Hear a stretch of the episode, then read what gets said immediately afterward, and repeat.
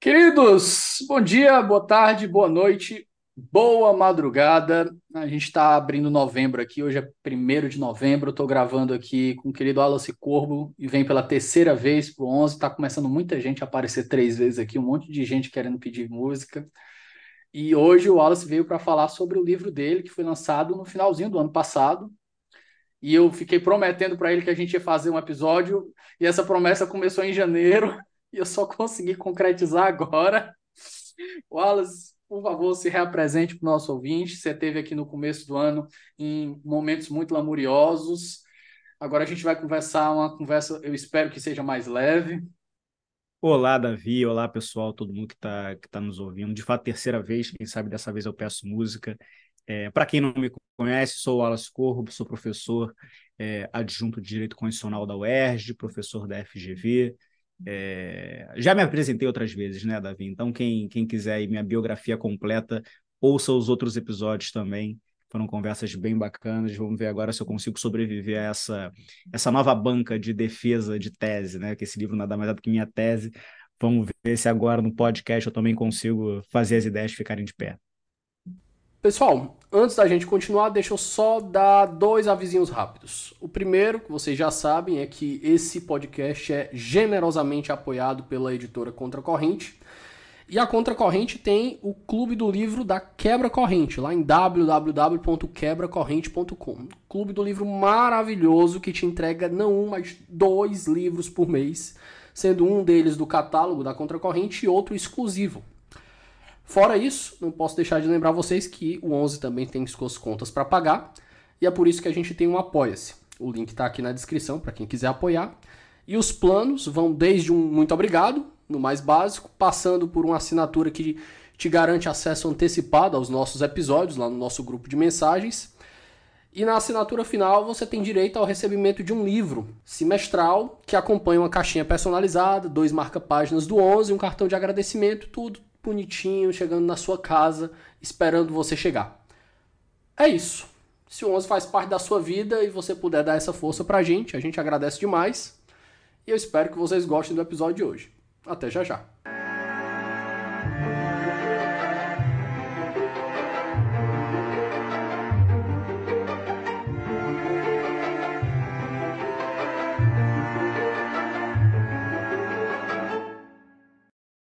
Para quem tiver interessado, pessoal, o Wallace esteve aqui, eu acho que por volta do episódio 65, falando de, do caso Dred Scott v. Sanford, que é o mais infame caso da Suprema Corte Americana, quando eles decidiram que um homem negro não era cidadão e não era gente para ter acesso ao poder judiciário.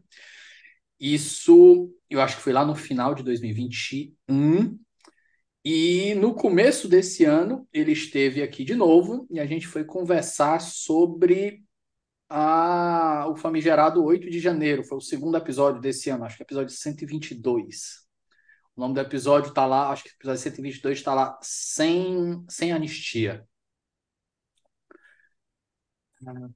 Feitas essas, essas observações, Wallace, é, deixa eu começar é, no, no, bastidor da, da tua tese. O que, que te levou a pesquisar a identidade constitucional? Porque quando eu peguei teu livro, eu disse assim, cara, esse é um assunto que eu já tinha ouvido falar, mas realmente eu nunca tinha visto nada escrito em território brasileiro especificamente sobre aquilo. Eventualmente a gente via algum escrito que ventilava, tangenciava o assunto, mas não aquilo como tema central. O que, que te levou a escrever sobre a identidade constitucional? Davi, eu acho que tem muitas respostas né, para essa pergunta. Eu acho que a primeira resposta talvez possa ser cronológica, né, do momento em que eu tive o clique. É, eu tive o clique de escrever sobre identidade constitucional ainda escrevendo a minha dissertação, que não teve nada a ver com identidade constitucional, era sobre discriminação. Meu primeiro livro é Discriminação Indireta, foi a minha dissertação de mestrado na UERJ, é, enquanto eu escrevia, buscando fundamentos teóricos para tratar de discriminação indireta, eu comecei a esbarrar em discussões de filosofia política sobre é, o que a gente poderia chamar de teorias do reconhecimento, que já começavam a ser discutidas, já começavam não, há algum tempo já eram discutidas no campo do direito, especialmente no campo do direito da igualdade, então Nancy Fraser, Axel Honneth, então necessariamente aí no campo de discussão sobre discriminação, eu esbarrei nas teorias do reconhecimento e lendo o Axel Honneth, que eu usei muito pouco na minha dissertação, eu comecei a ter um insight sobre é, uma discussão mais um pouco diferente da discussão sobre discriminação, que é uma discussão sobre é, os processos de lutas de movimentos sociais em torno da formação do direito.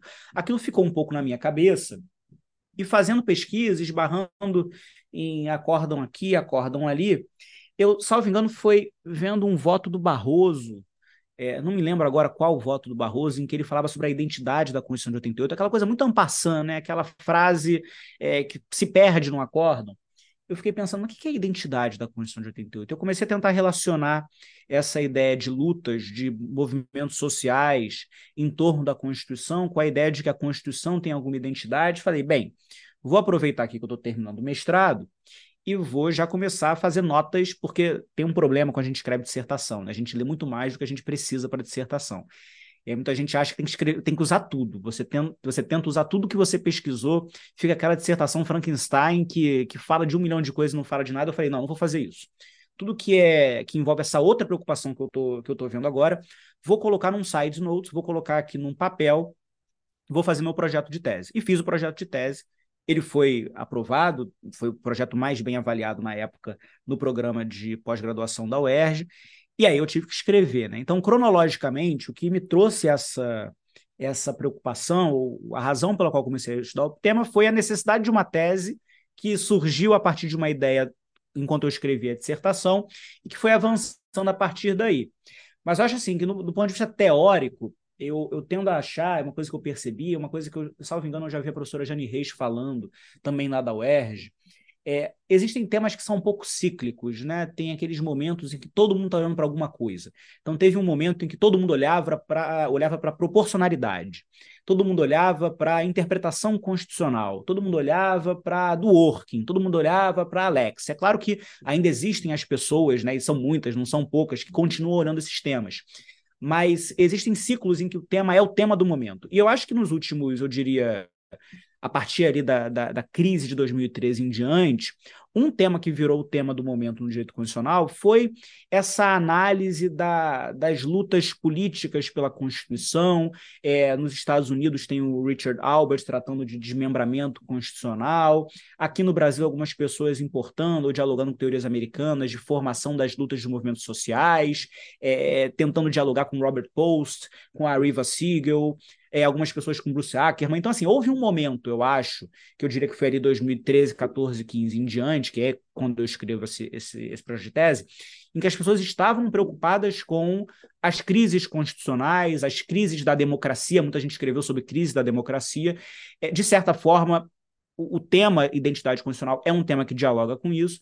Então, em termos teóricos, o que me levou a estudar o tema foi tentar entender um pouco o que, que nós estávamos vivendo, cometendo o erro de tentar estudar algo na hora em que estava acontecendo, então isso sempre abre alguns problemas para o pesquisador, mas tentar entender o que estava acontecendo, teorizar sobre a Constituição de 88 a partir dessa ideia de identidade muito pouco teorizada e ver o que, que saía dali. Né? O que, que saía dali numa perspectiva que não fosse a tendência, que eu acho que é a tendência do direito, Davi, de, de a gente pensar os tribunais, né? a gente pensar a Constituição só a partir dos tribunais. Eu tentei é, pensar como que a gente pensa um projeto mais amplo de construção de uma identidade da Constituição, é, e aí eu comecei. E aí eu comecei e, e não parei até 2020, quando eu defendi esse trabalho, e revisei muito pontualmente para publicar em 2022, com alguns atrasos, né? Então, o, o, livro termina falando de, de Bolsonaro, né? Bolsonaro já não existe mais, mas eu acho que mesmo sem o Bolsonaro, o livro continua trazendo algum tipo de reflexão que, quem sabe, pode ser útil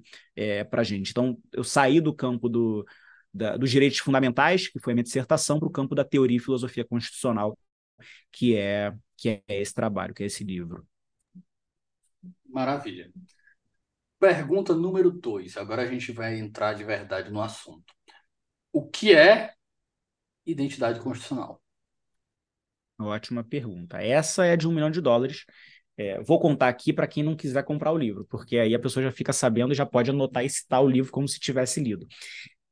A ideia de identidade constitucional, ela parte de uma ideia é, anterior, né, que é a ideia de identidades coletivas. Né? A ideia que eu tento construir a partir de uma formulação de um livro, que é um livro muito interessante, mas eu acho que o grande insight do livro é o, é o título, que é o livro do Benedict Anderson sobre Imagined Communities, né, comunidades imaginadas que larga medida vai dizer, e eu acho que esse é o ponto central aqui, que identidades coletivas elas são em alguma medida identidades imaginadas quaisquer delas né? É, então você pertencer ao grupo de pessoas negras você pertencer ao grupo de brasileiros você pertencer ao grupo então a identidade nacional a identidade racial a identidade de gênero elas são todas identidades imaginadas no sentido de que nós pegamos várias pessoas que individualmente são diferentes entre si, e nós unimos essas pessoas a partir de um imaginário coletivo que permite que elas se vejam como parte de um grupo. Então, identidades coletivas existem várias. Não estou dizendo aqui que elas são falsas, não é que não existe é, você ser uma pessoa negra como parte de uma comunidade negra. O ponto é que não existe nenhum vínculo natural entre essas pessoas, senão um vínculo social que permite que elas se identifiquem como tal. Se é verdade que existem identidades é, coletivas desse tipo, assim como a identidade individual, que também é imaginada, e a psicanálise vai fazer é, essa, essa discussão sobre identidade individual. Então, também existem identidades coletivas que são formadas não a partir é, de elementos étnicos, religiosos, raciais, de gênero. Existem identidades também que se pretendem, né, que pretende-se que se construam em torno da Constituição. Então, a sua pergunta é o que é identidade constitucional? Identidade constitucional é uma identidade coletiva, no sentido de que ela é uma identidade construída por pessoas em torno da Constituição. Uma identidade que não precisa existir a partir de uma Constituição. Nem toda Constituição inspira que as pessoas se vejam vinculadas a ela. Eu posso ter, como nós tivemos na nossa história, uma série de momentos em que a Constituição não inspira ninguém a nada, ninguém pensa na Constituição quando atua politicamente, quando atua socialmente, e, portanto, a Constituição não funciona mais como, diz lá o La Salle, um pedaço de papel. Mas, em alguns momentos, né, por uma série de razões, a Constituição pode funcionar como um elemento que une as pessoas. E aí, a identidade constitucional é aquela identidade que constitui uma comunidade política vinculada por uma Constituição. Para chegar nesse conceito, a gente retoma Carl Schmitt, né? com todas as questões teóricas ou, ou questões biográficas, na verdade, é, problemáticas do Carl Schmitt, ele tinha um ponto muito, muito relevante em identificar a Constituição como algo é, na verdade, a criação da Constituição, né, a decisão de se dar uma Constituição por uma comunidade política como algo que constitui aquela comunidade política. E é disso que a gente está falando. É o que é uma identidade constitucional, então? Uma identidade constitucional é uma identidade coletiva formada em torno da Constituição que constitui uma comunidade. Qual comunidade? A comunidade constitucional. Uma comunidade que é plural, uma comunidade que é historicamente construída, uma comunidade que pode se desfazer, que pode se repensar, que tem suas próprias características, mas que compartilha aquele projeto, aquele projeto, aquele conjunto de valores, aquele projeto de exercício do poder político, aquele projeto de diálogo com o mundo que é o projeto constitucional. Então, quando a gente soma uma Constituição, escrita ou não escrita, com um grupo de pessoas que olha para ela e começa a se ver vinculado entre si por conta dessa Constituição, nós criamos uma identidade constitucional com todos os valores, procedimentos, elementos internacionais que vão é, dar para ela uma característica, que não necessariamente é uma característica fixa, é uma característica que pode mudar ao longo do tempo, né? pode ser é, ter algumas especificidades no surgimento, mas ao longo do tempo mudar como qualquer pessoa que nasce com algumas ideias, que cresce, muda de ideia, que cresce mais um pouco, volta para as ideias anteriores. A identidade constitucional também muda, mas ela tem essa característica né, de unir aquelas pessoas que não têm nada mais em comum senão o fato de estarem sujeitas e de acreditarem na mesma Constituição. Wallace, bem no começo, tu vai apresentar dois pontos sobre a identidade constitucional. Tu vai dizer que ela desempenha funções e além dela desempenhar funções, ela tem planos de eficácia. É mais ou menos para que elas vão servir na prática, né? Vamos entrar nesse uhum. ponto agora. Eu queria que tu explicasse isso para a gente, porque eu achei bem interessante essa tua abordagem. e, e, vamos entrar nesse ponto, porque eu acho que esse é um ponto, Davi, que bom que você levanta ele, porque ele é um ponto que gera muita muita é, incompreensão muitas vezes, né? Quando eu, eu contei para alguns colegas e alguns professores que eu ia estudar identidade constitucional, muita gente ficou meio assustada, né, com essa coisa, não, mas espera aí, que esse negócio é muito perigoso, aumenta o poder do judiciário, torna a Constituição muito estanque, etc. Eu falei, não, mas calma, não é isso. Né? Quando a gente fala em identidade constitucional numa perspectiva de teoria da Constituição, nós não estamos falando só de juízes, nós não estamos falando só de interpretação constitucional e nós não estamos falando de algo que é imutável.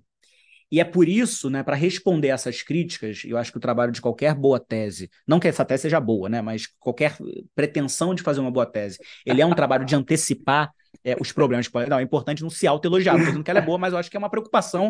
A preocupação eu tive, se eu exerci bem, eu não sei. Qualquer pessoa que queira escrever uma boa tese, eu vou dar a dica. Se eu conseguir fazer ou não é outra história.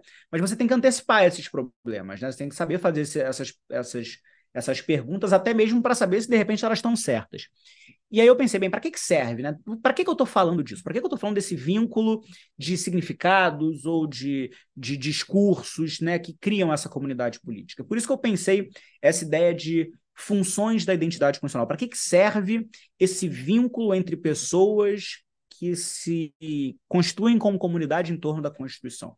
E foi para isso que eu falei na tese do que eu chamei de uma função constitutiva, uma função normativa em sentido amplo, é, que é uma função crítica, e uma função normativa em sentido estrito, para tentar extrair desse conceito de teoria da Constituição ou até de filosofia constitucional alguma aplicabilidade prática, não só em tribunais, mas fora dele.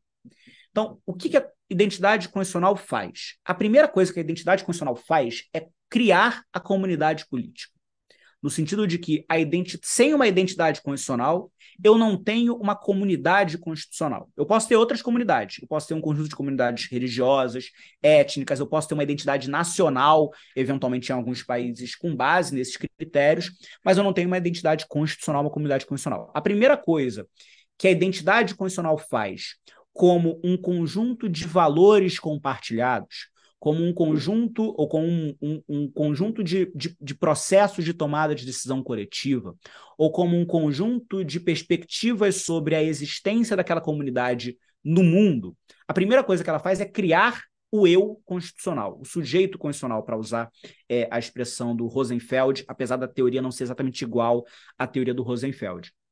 Então, a primeira função que a identidade constitucional tem é essa função constitutiva.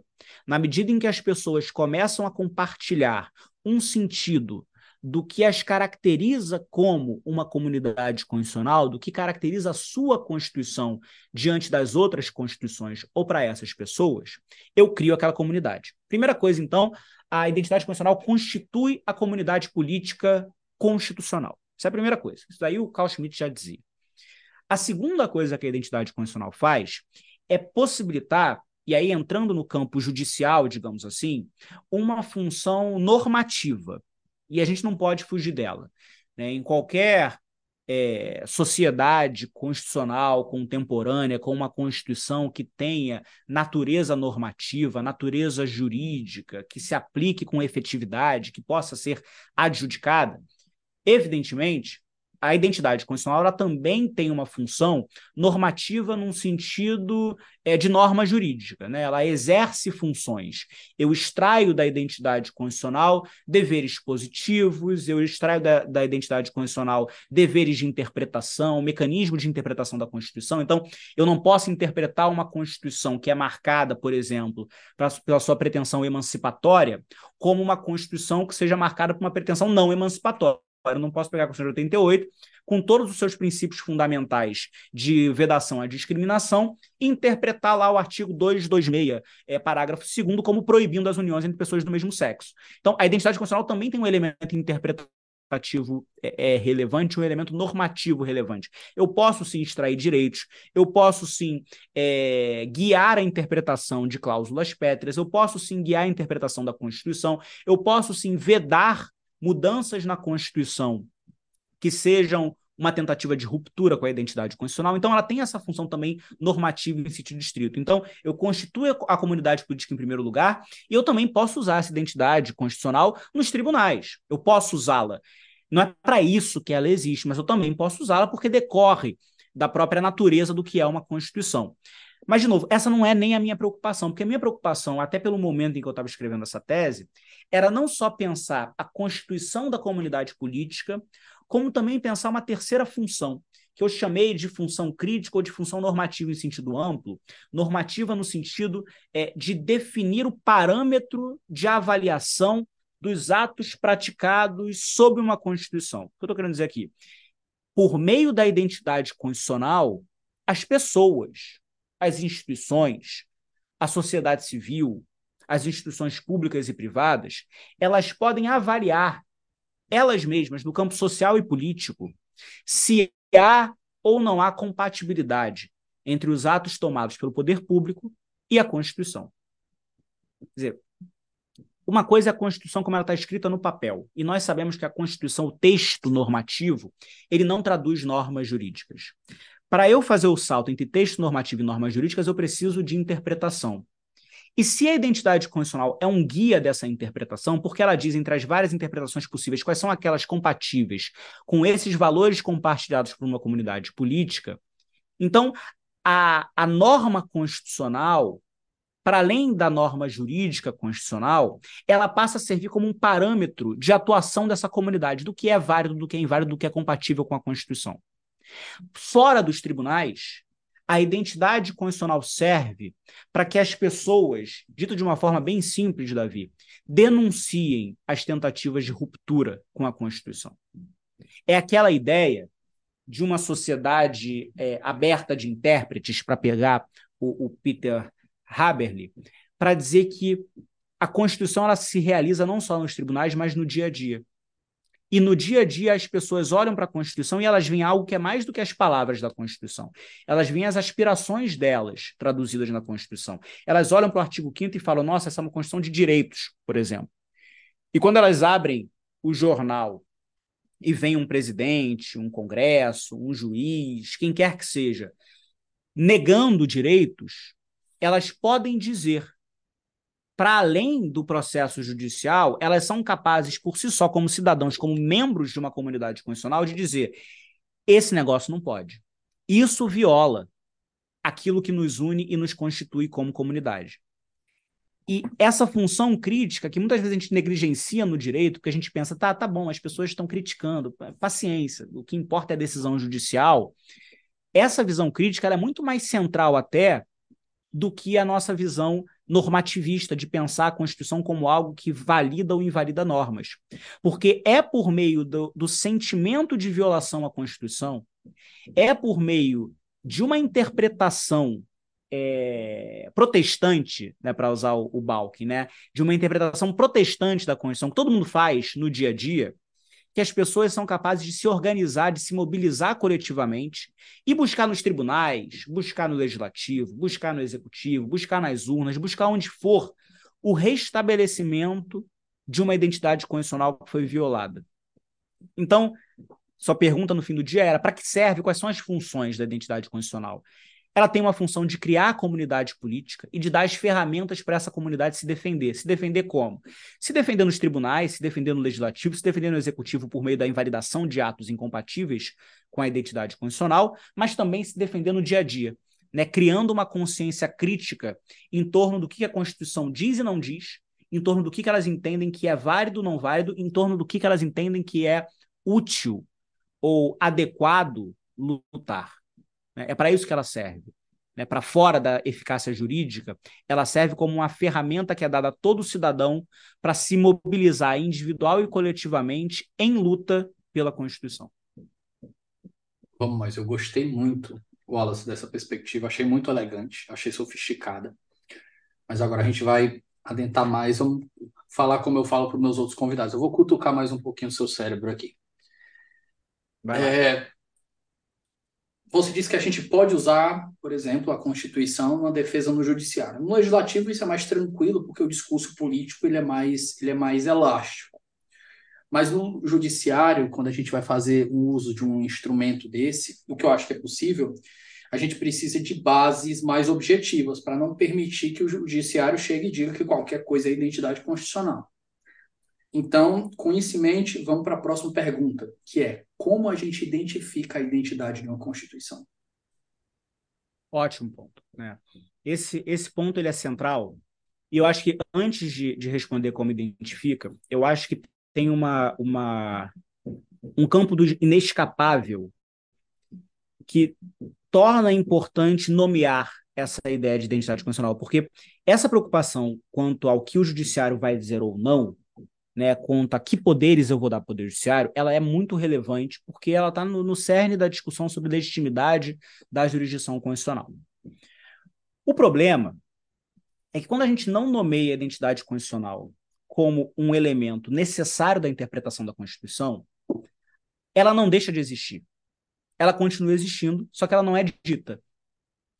Em algum grau, quando a gente teoriza sobre a identidade constitucional, sobre o que é é, constitucionalização, desconstitucionalização, erosão constitucional, quando a gente nomeia essas ideias, nós permitimos o controle social de todos os poderes e também do Poder Judiciário.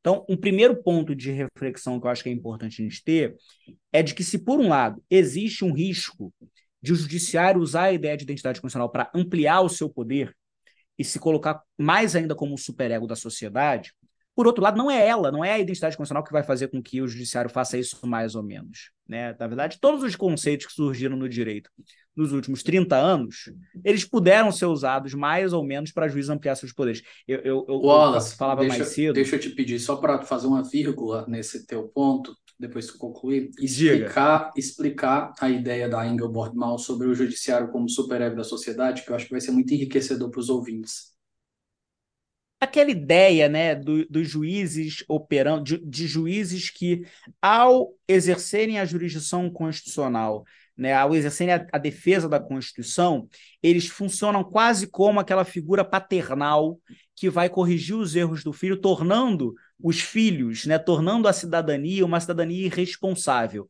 uma cidadania que não se autogoverna, que não se policia, que não entende a responsabilidade dos seus atos, porque afinal de contas, se qualquer erro for praticado, tem ali o judiciário para de alguma forma conter esses, esses exercícios. É uma crítica, na verdade, à expansão da jurisdição constitucional que a Ingeborg Maus vai Eu fazer. Eu tenho a ligeira impressão Mas que, que quem, tava... tradu... quem ah. traduziu o texto dela acho que foi o Martônio Montalverme, se eu não me engano, que é inclusive aqui de Fortaleza, eu teria que conferir depois. Mas é um comentário lateral, desculpa te cortar. Não, confesso que eu não lembro agora quem foi o, o, o, o, tradutor do texto. Mas o texto é ótimo, né? Eu recomendo muito. Foi ele mesmo. Eu abri aqui rapidinho, Davi, foi ele mesmo que traduziu. É, é... Não, esse texto ele é, ele é excepcional. Mas o que eu estava dizendo era que assim não existe um elemento da teoria e da filosofia constitucional que tenha sido é, criado relevantemente nos últimos 30 anos que não tenha sido usado para o bem e para o mal. Então, a dignidade humana, que eu acho que é coitada a dignidade humana, como sofre. Dignidade humana, que é um elemento central do direito constitucional, é, é norma jurídica. Ela é teorizada, se teoriza, se fala, não sei o que. Obviamente, quando cai na banalidade, ela serve para justificar qualquer coisa, atraso de voo até morte de parente, né? É, mas isso aconteceu com tudo. Aconteceu com a, com a dignidade humana, aconteceu com a teoria dos princípios, aconteceu com a proporcionalidade, acontece agora, as pessoas estão falando, não, mas os juízes têm que se conter pensando no consequencialismo e na análise econômica do direito. Que, assim, no fim do dia virou um grande um, um, grande oba-oba que agora serve para qualquer coisa. Você é, valida qualquer decisão com base em parâmetros de eficiência econômica da decisão do Supremo ou não. Eu não acho que a gente pode temer fazer teoria constitucional a gente não pode temer fazer pesquisa ou teorizar é, pelo fato de que juízes vão usar esse negócio mal usado. Juízes vão usar mal usado qualquer coisa, assim. Se eles quiserem usar mal usado, vão usar. Quando a gente teoriza, o que nós podemos fazer com a teoria, na verdade, é criar um parâmetro para afirmar que aquilo foi mal usado. Né? Se eu não dou um parâmetro para dizer o que é dignidade humana, qualquer decisão judicial serve para dizer o que é dignidade humana. Se eu começo a dar parâmetros, eu começo a dizer, olha, virou oba-oba. Então, acho que um primeiro ponto de reflexão é que, de fato, né, eu vejo com facilidade né, alguém pegando identidade constitucional e se apropriando da Constituição, dizendo que é uma coisa que não é, dizendo que é inválido uma emenda constitucional que não é, dizendo que uma lei é inválida quando não é. mas isso faz parte né, do que é o, o debate jurídico. A ideia aqui não é, no entanto, Davi, que juízes dão qualquer coisa remotamente próxima do sentido de uma identidade constitucional como última palavra.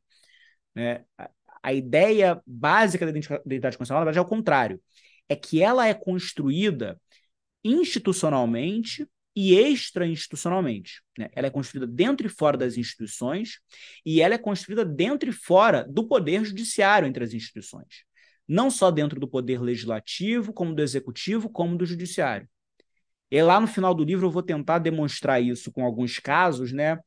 É, se por um lado, por exemplo, a gente pode encontrar uma, uma construção de algo como uma identidade emancipatória na Convenção de 88, é, no campo dos direitos sexuais. A gente pode encontrar isso no âmbito judicial, né, com as decisões do Supremo em matéria de direitos LGBT, e nós podemos encontrar com muita tranquilidade. A gente pode criar uma sequência de decisões judiciais do Supremo e dizer: olha, o Supremo construiu institucionalmente uma Constituição que protege pessoas LGBT, se a gente pensar em direitos, por exemplo, de grupos raciais subalternizados, essa, constru essa construção não aconteceu no judiciário. Essa construção aconteceu no legislativo, em legislativos locais, no poder executivo. Então, vários espaços institucionais trabalham junto para formar essa identidade constitucional. Acho que isso é um ponto. Aí a sua pergunta é: como que eu identifico? Né? Como que eu identifico a identidade constitucional? Eu acho que, do ponto de vista de definir uma identidade constitucional, é claro que nós vamos ter elementos que são normativos e elementos que são interpretativos. Né? Então, é, a maior parte dos autores vão concordar, por exemplo, que uma parte relevante do que é a identidade de uma Constituição nós vamos encontrar nas cláusulas pétreas, né? ou nas cláusulas de eternidade, como quer que a gente é, é, chame elas. Mas mesmo as cláusulas pétreas não vão dar para a gente uma resposta definitiva sobre o que elas significam. Né? Pego lá o 60, parágrafo 4 né, direitos fundamentais, direitos individuais, tá bom, mas o que significa? Em que medida? Em que grau? Qual liberdade? Qual igualdade? Qual liberdade de expressão? Qual liberdade de religião? A gente só encontra efetivamente o, o, a, as identidades condicionais, né, a identidade substantiva, os valores condicionais, a identidade procedimental, né, o exercício político do dia a dia, a identidade relacional, que é essa identidade global é, frente aos outros poderes, a gente só identifica a identidade condicional por meio de interpretação. Não, não existe uma outra forma. Né? É uma interpretação que acontece não só no plano jurídico formal, pelos métodos de interpretação que nós conhecemos, mas também pelas lutas sociais em torno da Constituição. É central a ideia de identidade constitucional que eu estou desenvolvendo nesse livro, é, Davi, que só existe identidade constitucional onde existe luta pela Constituição. Se não é outra coisa. Se não é, é interpretação judicial, se não é. pode ser direito, mas não é identidade constitucional eu identifico a identidade constitucional olhando para os significados, para os símbolos, para as narrativas e também para os direitos constitucionalizados, os direitos institucionalizados que nós extraímos de um texto constitucional. Pô, mas é etéreo, esse negócio é etéreo. Mas é etéreo mesmo, porque a identidade constitucional ela é uma, um, um elemento filosófico, social e também jurídico de uma comunidade política que se vê como, é, é, como tal, né? como essa comunidade política. Então, esse trabalho de interpretação ele está sempre em disputa. Tem gente que olha para a Constituição de 88 e consegue encontrar uma Constituição liberal na Constituição de 88. Tem gente que olha para a Constituição de 88 e consegue encontrar uma Constituição inclinada à social-democracia. Tem gente que olha para a Constituição de 88 e olha para os cartórios, não está olhando nem para os direitos fundamentais, está olhando lá para as prerrogativas corporativas dos cartórios. Tem gente que olha para a Constituição 88 e fala que a Constituição 88 é chapa branca, né, que é o caso lá do Carlos Ari Sandfeld. Tem várias interpretações possíveis, tem várias formas de ler a Constituição. Como que nós vamos identificar a real identidade constitucional? Primeiro, no, se nós pensamos em termos jurídicos, né, essa identificação é sempre fragmentária. Acho que a primeira coisa que a gente tem que entender é que de fato, vão existir várias interpretações. Dificilmente eu vou conseguir formular no, no, no curso de uma vida uma leitura global geral sobre tudo que está dentro de uma identidade da Constituição de 88, qualquer que seja a Constituição, mas a gente consegue encontrar em vários campos quais são os traços definidores dessa Constituição. Eu encontro historicamente, eu encontro na prática constitucional institucionalizada, eu encontro na prática constitucional não institucionalizada. No fim do dia, é muito mais o caminho do que o resultado. É muito mais entender esse processo de disputas em que as pessoas estão lutando para institucionalizar os seus direitos a partir das suas leituras, narrativas e interpretações, do que dar uma grande resposta sobre tudo, né? Um livro dizendo aqui está a interpretação adequada da Constituição, porque não é assim que funciona a vida em comunidade. A comunidade política está o tempo todo disputando o seu próprio, a sua própria identidade, as suas próprias características, seus próprios valores, assim como nós, o tempo todo a gente revisita individualmente o que, que nos constitui, a comunidade política também faz isso. Onde eu identifico, então? Eu identifico nesses vários processos de luta, nas ruas, nos tribunais, nas repartições públicas, nos gabinetes dos deputados. Em todos esses lugares eu vou identificar essas disputas que vão sendo vencidas, perdidas, institucionalizadas, desaparecem, reaparecem, enquanto a vida constitucional ela foi existindo. Davi. Espera só um momento que a gente volta já. Fala galera, tudo bem? Galera, tô interrompendo seu episódio rapidinho para dizer que meu nome é Felipe Augusto, sou defensor público federal, mestre e doutor em direito e fundador do Ouse Saber, curso preparatório para concursos, que é um parceiro aqui do Onze Supremos. Eu tô aqui hoje só para te dar um recado rapidinho para dizer que o Ouse se orgulha bastante de empregar muito trabalho, muita energia, muita dedicação para fazer materiais de excelência, materiais de alta qualidade para sua preparação para concursos. Se você sonha com concursos públicos para carreiras jurídicas, defensoria, Ministério Público, magistratura, procuradorias ou delegado de polícia, o Ouse pode ser o lugar adequado para sua preparação. Vem conhecer a gente no arroba Saber no Instagram e conheça os nossos cursos que já aprovaram mais de 5 mil pessoas. Wallace, seguindo, é, a gente vai para outro ponto, que é uma coisa que tu discute no teu livro, é sobre uma crise de identidade. É, a primeira pergunta é, se a gente não tem uma ideia objetiva ou uniforme sobre o que é uma identidade da Constituição de 88, eu te pergunto preliminarmente: é possível uma crise? Segundo, qual é a identidade da Constituição brasileira, na tua opinião? E terceiro, uhum. estaria ela em crise? Ótimo. Primeiro, é, nós talvez não tenhamos, eu poderia colocar em discussão isso, tá? Uma identidade objetiva da Constituição de 88. Mas certamente todo mundo tem, todo mundo que não só os que se dedicam ao direito constitucional, mas que eu acho que a gente consegue convergir alguns todo elementos. Todo mundo tem. Alguns elementos são convergidos e mais, mais do que isso, todo mundo tem alguma leitura sobre o que a Constituição de 88 é. Nem que seja para dizer que ela é ruim. Tem gente que acha que ela é ruim. Tem gente que acha que ela é o Colégio Pedro II que será mantido na órbita federal localizado no Rio de Janeiro. Tem gente que acha que é só isso, acha que acha que é só é, um bando de artigo que se perde ali no, no varejo das ideias. Mas o primeiro, a primeira coisa que é importante a gente entender aqui, aí eu vou aproveitar o, o, o Dworkin, ou aproveitar o Barroso sobre o Dworkin, é, quando a gente discute né, o que é a verdade ou a interpretação correta, quer dizer, o que, que é a interpretação objetiva, correta, adequada da liberdade de expressão. A gente pode dizer, olha, objetivamente não existe uma interpretação da liberdade de expressão. Né? Isso aí, o positivismo normativista vai dizer isso para a gente. Né? Não existe uma interpretação correta do que é, às vezes até do que é a, a regra mais específica, imagina o princípio mais geral. Mas é dever de quem se engaja na luta pela Constituição, seja ela uma luta jurídica, política, social, ter alguma percepção sobre ela. Então, a Constituição tem uma identidade. Eu em nenhum momento vou te dizer, Davi, que a Constituição de 88, ela tem várias identidades conflitantes, porque ela é uma Constituição compromissória e cada um coloca nela o que quiser. Porque se eu disser isso, sim, não tem identidade constitucional, né? Tá tudo para jogo, né? E eu mesmo não estou é, é, é, exercendo a minha função como parte da comunidade política constitucional de disputar uma Constituição que está em disputa. Então, a Constituição de 88 tem uma identidade.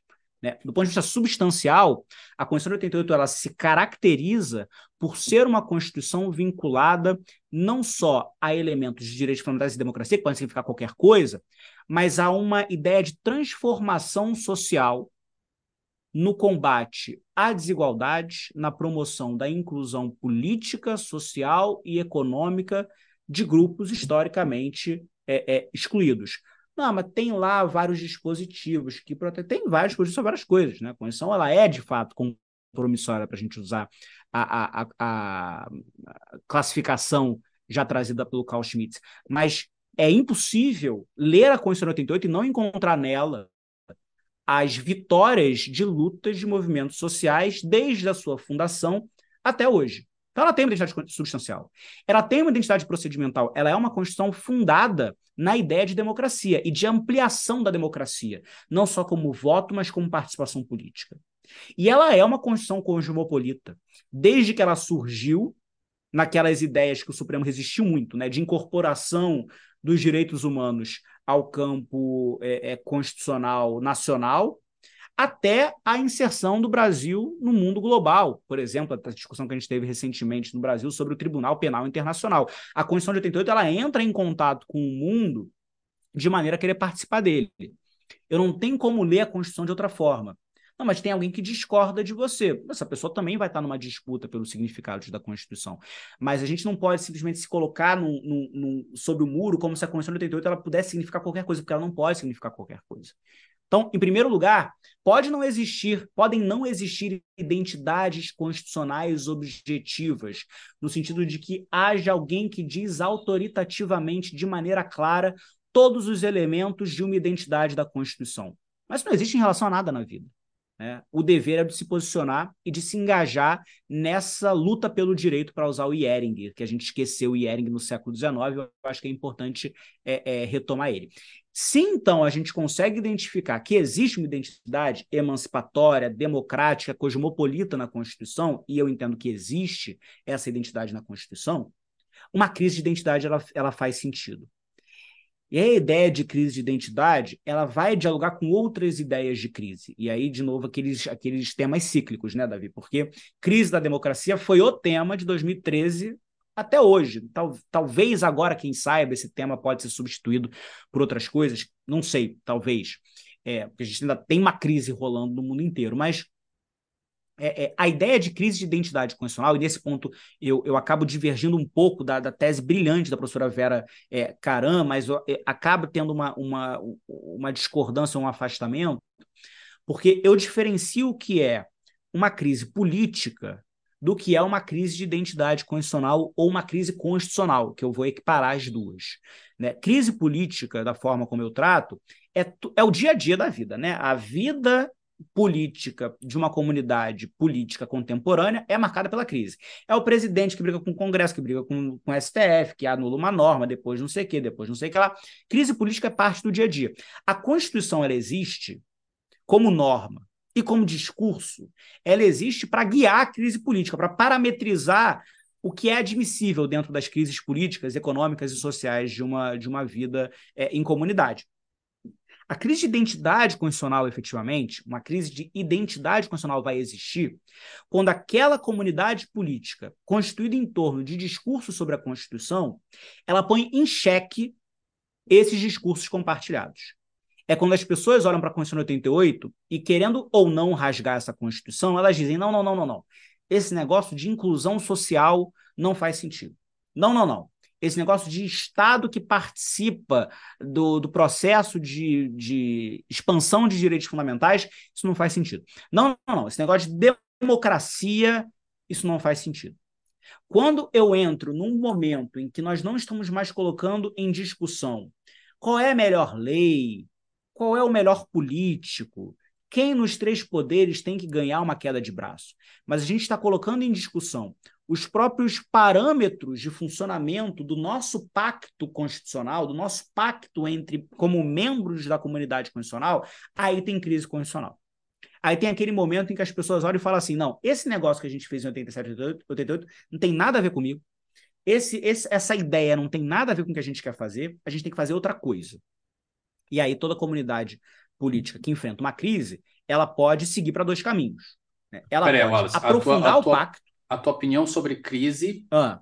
Só para ficar claro, você pode repetir, pra, porque tu disse que uhum. não tem a mesma visão que a professora Vera E eu lembro que a última vez que eu tive uma definição clara sobre crise foi o Paulo Bonavides e o Balkin, que tem duas perspectivas completamente uhum. distintas uma da outra. O Balkin fala de crise quando a Constituição falha em cumprir seu papel primordial, que é manter os desacordos dentro do campo da política, não descambar para a violência. Isso. A tua perspectiva sobre a crise é um pouco diferente, pelo que eu estou entendendo. É, a, a, a premissa é a mesma. Crise constitucional ela acontece quando a Constituição não cumpre as suas funções. Aí a pergunta é: quais são as funções? Existe uma função da Constituição, a Constituição Americana, por exemplo, de maneira muito clara, ela vai ter uma função procedimental que é exatamente essa ideia da crise como o momento em que a Constituição não consegue mais guiar o processo de tomada de decisão política. Exatamente isso. Mas constituições contemporâneas, elas não só, elas não são puramente procedimentais.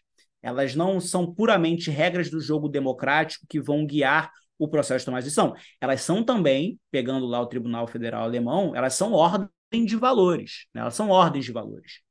E as constituições são ordens. A Constituição de 88 é uma ordem de valores.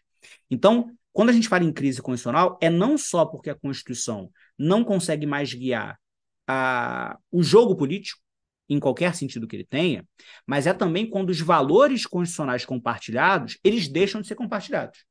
Seja porque são insuficientes, seja porque eles são contrários ao que aquela comunidade, que até outro dia estava de acordo com eles, com o que aquela comunidade pensa. Então, a crise constitucional se diferencia da crise política, a crise política é o dia a dia. A crise constitucional é, é de fato essa falha da identidade constitucional de unir a comunidade política. Unir em torno de quê? Unir em torno de valores e ou unir em torno da, do jogo democrático, do procedimento democrático, e ou unir em torno, porque também é um elemento que eu considero relevante, unir em torno do lugar daquela comunidade política diante de outras comunidades políticas, né, no mundo global, né, como que o Brasil se coloca perante os outros países, que também foi um problema que a gente viu surgir nos últimos cinco anos. Então, nesse sentido, é, é como se eu partisse da formulação do Balkin, né, da formulação geral. Crise constitucional é o momento em que a Constituição não consegue mais exercer suas funções. E a partir disso eu olho quais são essas funções. São três. Dar valores comuns para as pessoas, porque dá dar procedimentos para exercer esses valores ou outros, porque dá, e colocar aquela comunidade no mundo, que coloca. Isso é uma crise constitucional. É o momento que ela não consegue fazer um desses três. Eu posso ter crise de identidade substancial, eu posso ter crise de identidade procedimental, eu posso ter crise de identidade que eu chamo de relacional, ou eu posso ter crise de tudo. Acho que o Brasil sofreu uma crise de tudo, de 2019 é, é, até hoje.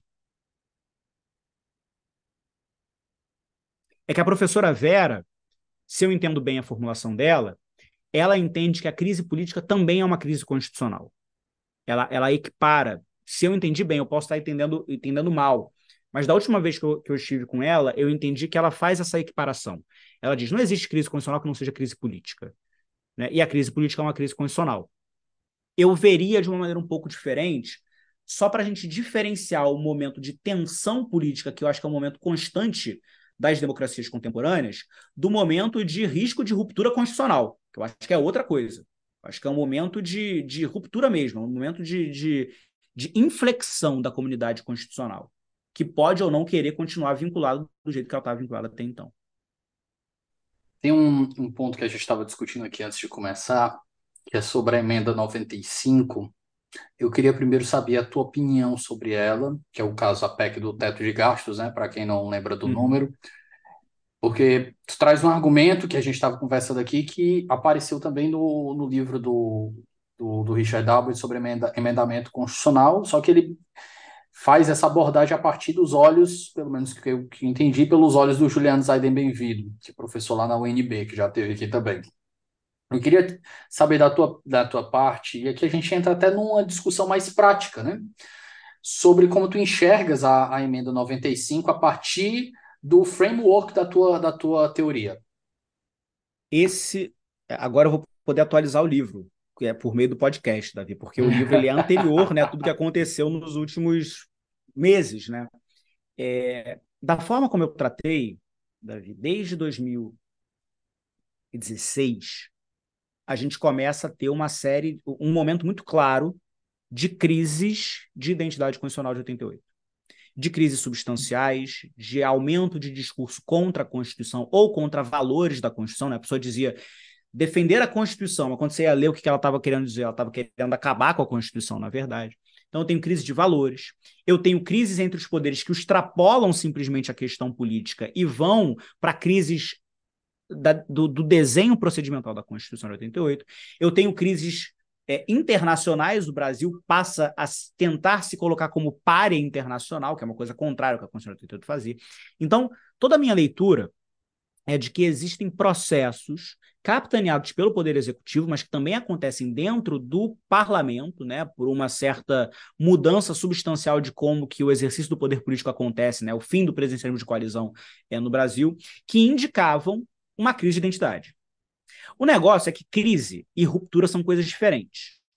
Né? A crise pode durar mais, pode durar menos, pode gerar uma ruptura da Constituição, pode gerar o fim de uma Constituição, ou pode não gerar.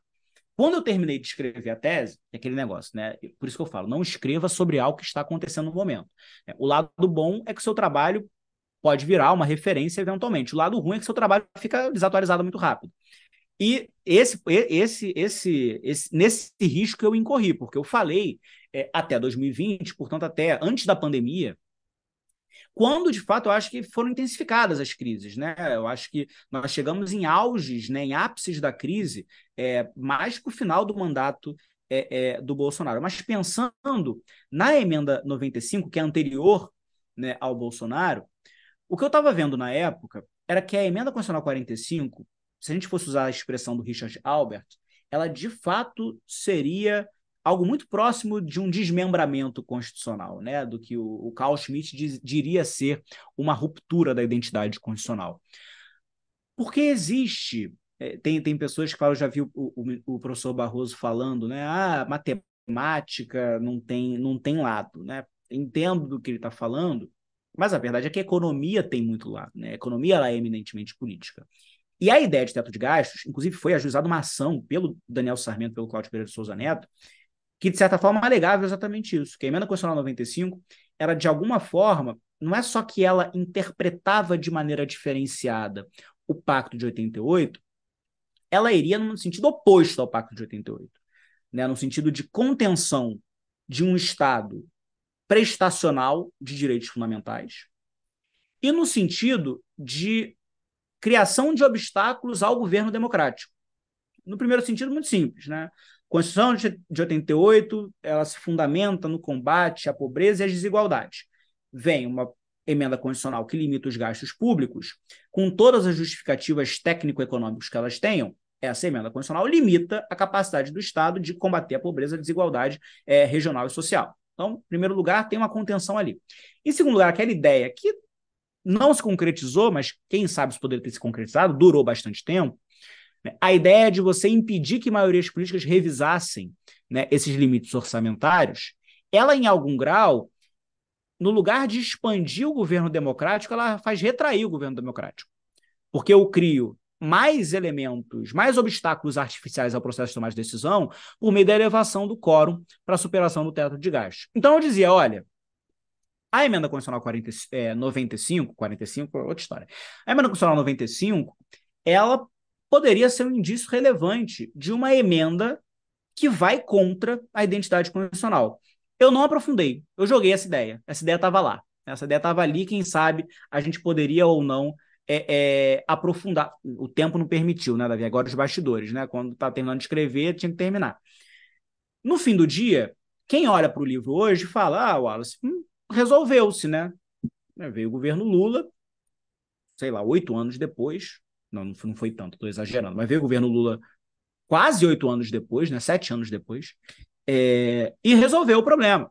Resolveu o problema no sentido de que a, a, emenda, o teto de gastos, finalmente se desfez. Nunca existiu de verdade e se desfez. É, não, e talvez hoje, o, fazendo uma, uma, Ele começou a morrer já durante o governo Bolsonaro, bem no, nos primeiros dois já anos. Já durante nos dois, nos dois últimos, ele já ele virou foi. uma goteira, virou, deixou de ser uma goteira e virou uma laje. O que talvez, né? É, uma laje foi essa, essa é muito boa. Quer dizer, o que talvez seja até a prova da teoria, porque o que a teoria diz não é que vem uma emenda à Constituição e destrói a Constituição. né, que é, seria uma visão, digamos assim, fundacionalista, né, do tipo, vem uma decisão, vem uma nova decisão política fundamental e acaba com a Constituição. Não é isso, né? Talvez, de certa forma, a história da emenda constitucional 95, quem sabe eu, eu posso vir escrever essa história de novo olhando para essa teoria, era uma história que mostra que não são decisões pontuais que são capazes de destruir ou de construir a Constituição.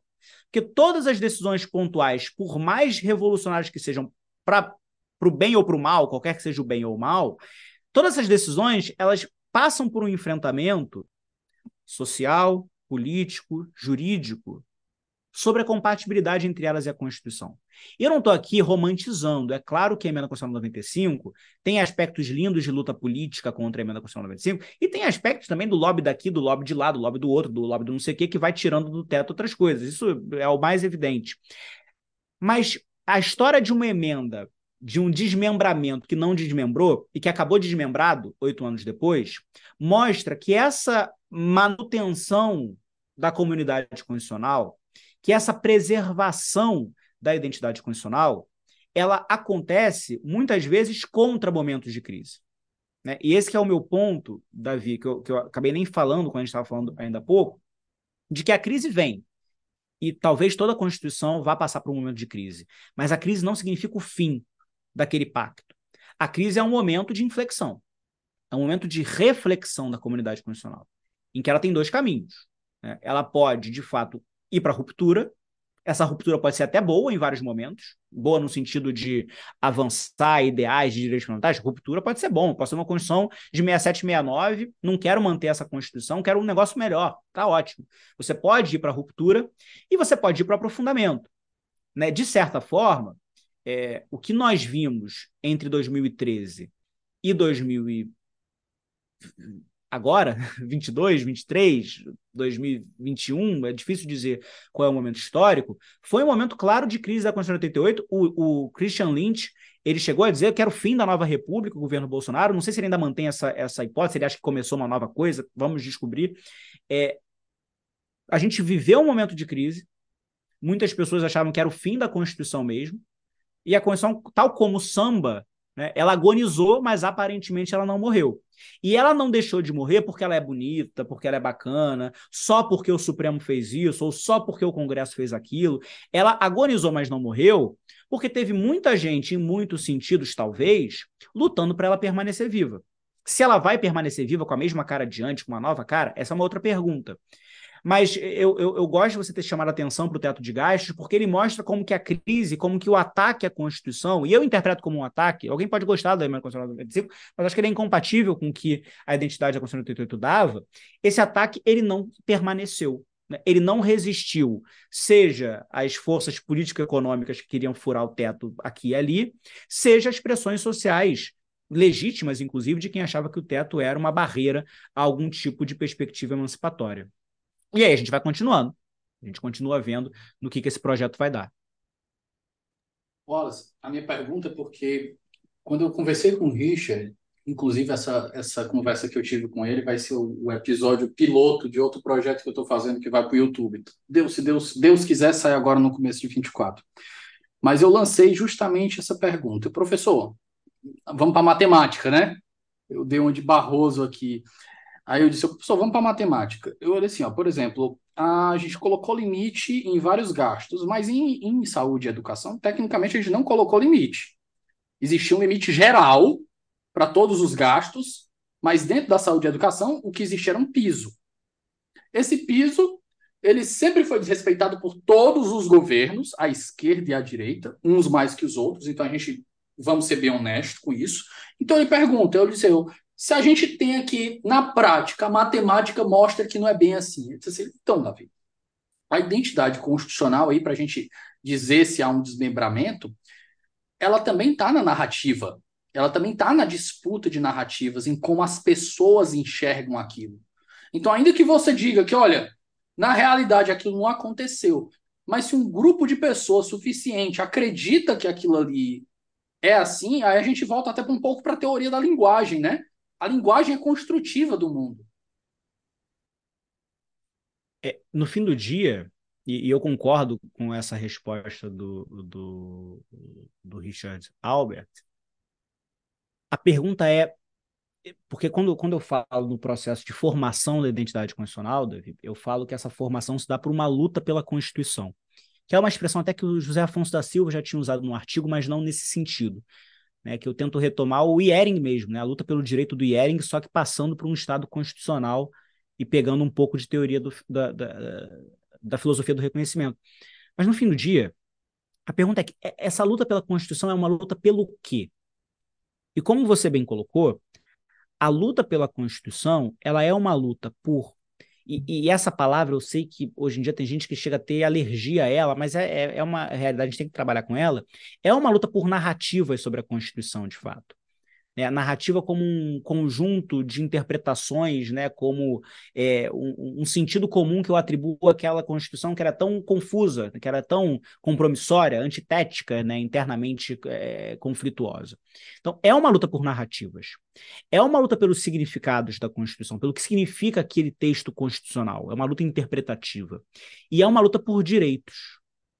Então, no fim do dia, eventualmente, eu acho que, que é, que, é, um bom ponto que ele colocou, eventualmente, a efetividade ou inefetividade do teto, ou a particularidade ou não particularidade do teto, ela pode ser suficiente para assegurar, por exemplo, uma não perda de direitos, que é algo que, enfim, nós vamos ter que ver nos levantamentos econômicos para ver se existiu ou não uma não perda de direitos. Mas não é só isso. Né? Como você bem colocou, eu posso ter a mesmíssima Constituição com uma mudança de um ou outro artigo, mas o sentido dela mudar completamente. É, a narrativa em torno dela é, mudar completamente. Não narrativa no sentido de uma falsa narrativa. Narrativa no sentido de uma interpretação que pessoas têm, uma interpretação sincera que as pessoas têm sobre o que a Constituição é, promete ou quer. Né? Então, quando eu aprovo o teto de gastos, isso gera limitações que vão além de saúde e educação, que são relevantes, porque a Constituição não promete só saúde e educação no campo dos direitos sociais. E aí, enfim, como que eu desenvolvo economia, eu vou deixar isso para os economistas, mas eu tenho uma limitação que vai ultrapassar a saúde e educação, por mais, ainda que tenha essa discussão que você bem colocou. Então, de um lado, eu tenho que é efetivamente feito, e eu tenho também uma mudança do que, que fica de pé daquele texto ou daquele sentido daquela Constituição? Dizer, existe uma Constituição emancipa emancipatória que não permite uma ação transformativa do Estado? É claro que isso vai pressupor, Davi, outras perspectivas filosóficas sobre o papel do Estado, parará, parará, parará. Mas dentro de uma ideia, de uma narrativa, de uma construção que vinha sendo feita de 87 88 para cá, eu tenho de fato o ponto fora da, da curva. Né? Eu tenho aquele, aquela eu não diria a catedral do, do, do Nino, mas eu diria o romance em cadeia. Teve um capítulo ali do romance que era um drama e virou um, um, um filme de terror. E aí fala, pô, mas não faz sentido, de repente mudou de, de, de, de tipo, né, de espécie, é, é, é, é saiu da ficção, foi para não ficção, saiu do drama, foi para comédia, saiu da comédia, foi para o terror. Então, é, isso é uma questão de identidade também. Né? Não é só o que foi concretamente feito, também é, mas é também como que a visão das pessoas muda, das pessoas institucionais ou não, né? do cidadão comum ou das instituições muda. Isso é relevante também para a construção ou destruição de uma Constituição. Eu posso ter uma Constituição linda, né? mas ela pode ser destruída na percepção das pessoas e fazer ruir essa comunidade constitucional. Posso caminhando para o final aqui, eu vou jogar aqui para ti considerações finais para eventuais pontos que eu não tenha ventilado que tu acha que são importantes na tua tese.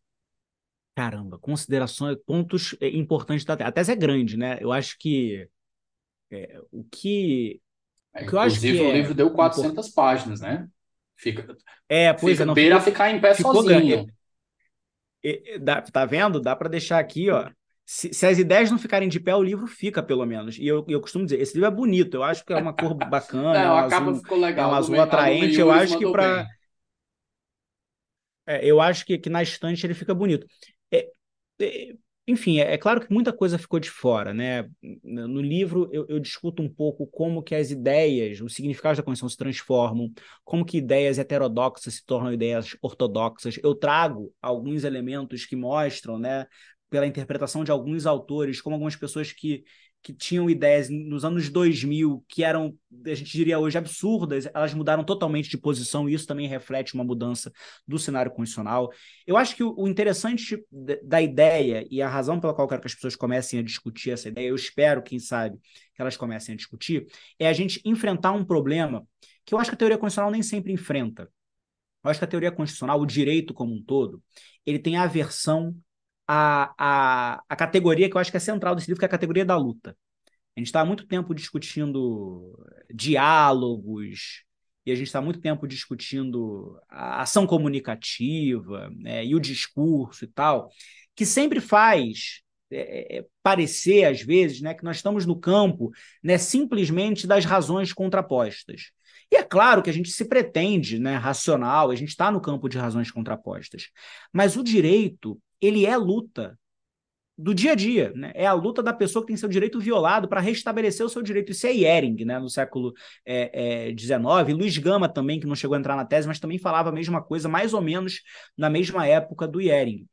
Se a gente passa a pensar a Constituição como luta e enfrentar essa parte real do nosso dia a dia, de que as pessoas têm aspirações à luz da Constituição, e se a gente começa a teorizar sobre isso, eu realmente acredito que a gente consegue ter uma percepção, uma compreensão melhor do fenômeno constitucional. E eu acho que nós precisamos ter uma percepção do fenômeno constitucional que não seja eminentemente judiciária. Aliás, que não Existe um papel para as instituições, eu acho que algumas teorias falharam muito em ignorar o papel das instituições, né? Algumas pessoas tentaram levar a Constituição para o povo, ignorando que a Constituição também é decisão institucionalizada. Eu acho que algumas pessoas focaram muito no papel das cortes.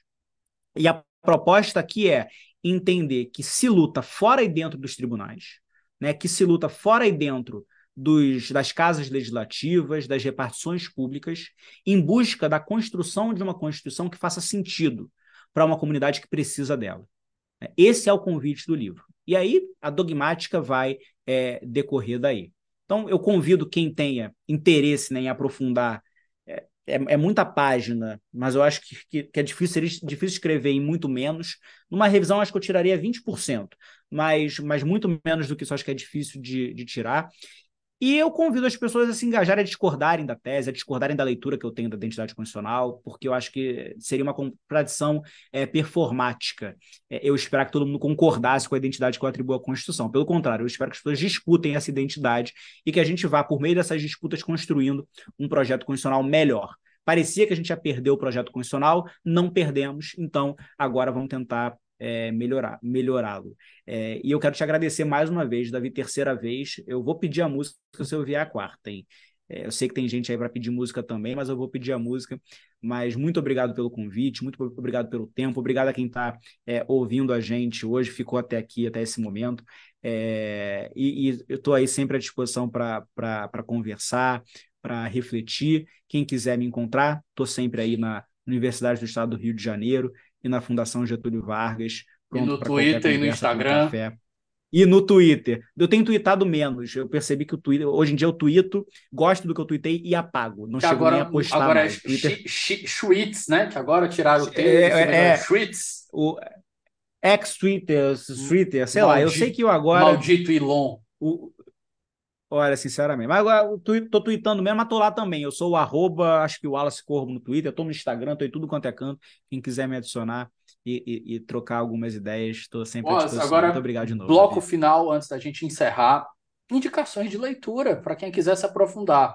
Aí eu dou para você não gosta de elogiar seu próprio trabalho, acha que não fez um bom trabalho, então eu faço essa gentileza por você. Fica aqui o livro Identidade Constitucional da Lumen Iuris, lançado no final de 2022 do nosso convidado aqui, é o tema do nosso episódio, para quem quiser adquirir. Uma baita obra, gostei muito. Tem um prefácio muito gostoso do Daniel Sarmento. E fica para você fazer as, as indicações aí para quem quiser aprofundar no tema, Wallace. Olha, eu vou fazer indicações que digam respeito a esse tema, então.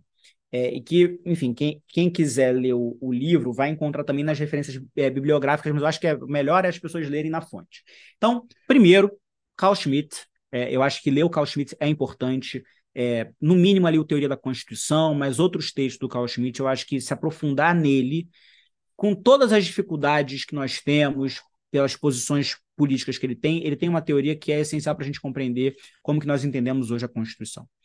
Uma segunda indicação que eu vou ter é o Constitutional Redemption do Jack Balkin. Eu acho que o Jack Balkin é um dos principais pensadores é, do direito constitucional americano, do direito constitucional no mundo, e desses processos de transformação da Constituição que não são puramente judiciais, que consideram é, essa interpretação protestante da Constituição, né? essa sociedade aberta de intérpretes, para usar a expressão é, alemã, mas em diálogo entre sociedade e as constituições. Então, o Constitutional Redemption do Jack Balkin, é, Carl Schmitt, eu vou indicar, eu vou sugerir o, a teoria da Constituição e a, obviamente, né, não posso deixar de indicar, o Axel Honneth, A Luta é, é, por Reconhecimento. Não é um livro jurídico, ele é um livro de filosofia política. O Axel Honneth mudou de opinião sobre vários aspectos. Esse é um livro de 92, salvo engano, ele mudou de opinião sobre vários aspectos nos últimos 30 anos, mas ele é um livro central para pensar também como que a atuação de grupos sociais transforma diferentes esferas da vida, inclusive o direito. Foi a partir dele que eu tive um insight que ele usa também de dialogar Ehring, luta pelo direito, luta pela Constituição. Acho que esses três livros, se eu te dissesse assim, o que, que me guiou a escrever esse trabalho final? Eu acho que essas três referências são centrais e eu recomendo muito é, a leitura de quem tem interesse, Davi. Maravilha, Wallace. Agradeço demais sua participação. Fico muito feliz que a gente teve essa conversa aqui. Peço desculpa por ter demorado 11 meses da minha promessa, né, que eu prometi para o começo de janeiro e não consegui mas as portas ficam sempre abertas e eu prometo que na próxima vez eu vou deixar você escolher o tema. Que nas outras, até agora eu não deixei você escolher nenhum. Combinado então, vou, já vou pensando no tema então, vou, vou te pautar para a próxima. Fechado. Pessoal, nós ficamos por aqui. Um forte abraço e até a próxima semana.